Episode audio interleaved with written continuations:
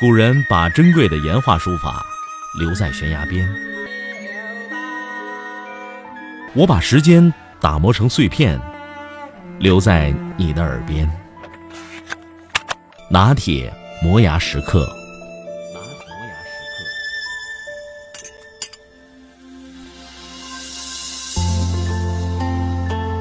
企业风气好不好，关键看领导。在金庸的《天龙八部》中，灵鹫峰前后经历两任董事长，而两个人在企业管理的理念上有着相当大的差别。相对于少壮派虚竹而言，童老管理企业的那一套理念相对老套陈旧。你想，管理着诺大灵鹫峰联合有限公司下属机构，不仅有灵鹫峰直属机构，更有手下三十六栋七十二岛。这样庞大的机构，你一方面给属下发放奖金。另一方面，却通过原始的生死符绑架企业员工，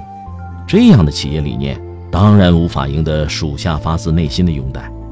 员工中想推倒他并且取而代之的人大有人在，比如乌老大。事实上，如果不是乌老大一行人眼拙，认不出天山童姥的返老还童的样子，这帮家伙早就翻身解放当主人了。而童姥后期。灵鹫峰在虚竹和尚的治理下，则蒸蒸日上，出现了现代企业管理的一些新迹象。我在想，虚竹之所以能够取得成功，主要有以下几个方面的因素：首先，他没有领导架子，对待属下员工以诚相待，以礼相待，能够做到将心比心，推崇无为而治的企业管理。你还真别说，这种情商高人一等的企业管理方法还真是管用。甭提灵鹫峰编制内的人马对虚竹俯首帖耳，就是乌老大等一帮外聘人员对虚竹也是感恩戴德、心悦诚服。换句话说，一干员工从虚竹董事长的言行当中找到了童老那里从来没有感受过的人格和尊严，而这种人格和尊严的释放，其实就是一种更先进的生产力。按这帮企业精英的说法，那就是赴汤蹈火，在所不辞。咱国人根子里就有士为知己者死的忠君情节，这种忠君情节一旦外化为企业文化力量，其利自可断尽。其次，无为而治的管理手段表现为两个方面：如果是小事儿，那就由员工自行拿捏，董事长完全退居幕后，把管理权下放，有效地调动员工的积极性；如果是大事，那就召开民主生活会。会议讨论出可行的方案，再付诸实施。有几个细节可以提供佐证：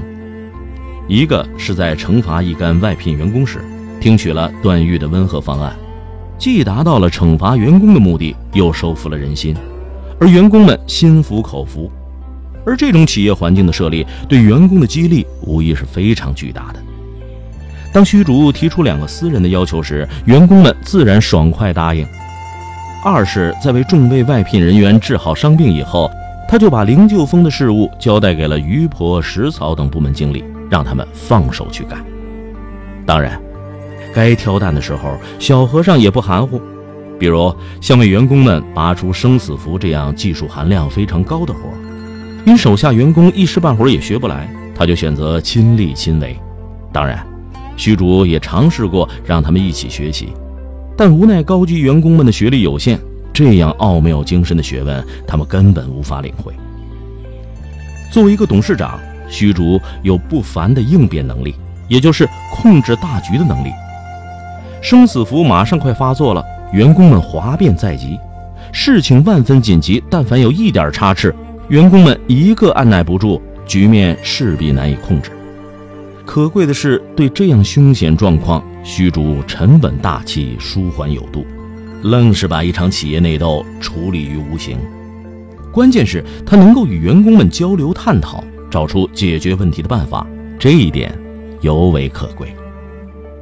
当然，作为一名菜鸟级别的董事长，虚竹在管理公司上仍然有其稚嫩的一面，比如在人才的培养进程上就有点猴急，而童老则明显的更加老辣，高出虚竹一筹。主要体现在是否允许梅兰竹菊四剑学习石壁的武功招数上。天山童姥完全不同意梅兰竹菊四位学生轻易的涉足其中，因为他知道，这些武功招数对于梅兰竹菊这样的小学生来说，显然已是微积分级别的高深知识。太早让他们入门，显然是拔苗助长。他很慈爱地告诉他的那些梅兰竹菊们，等到四十岁以后，如果他们天资聪颖，可以按照自己的学术研究程度来继续进修。而虚竹就明显的毛躁了许多，让小学生级别的梅兰竹菊去完成大学级别的所谓奥数题，有赶鸭子上架之嫌，自然会让梅兰竹菊四位同学伤不起。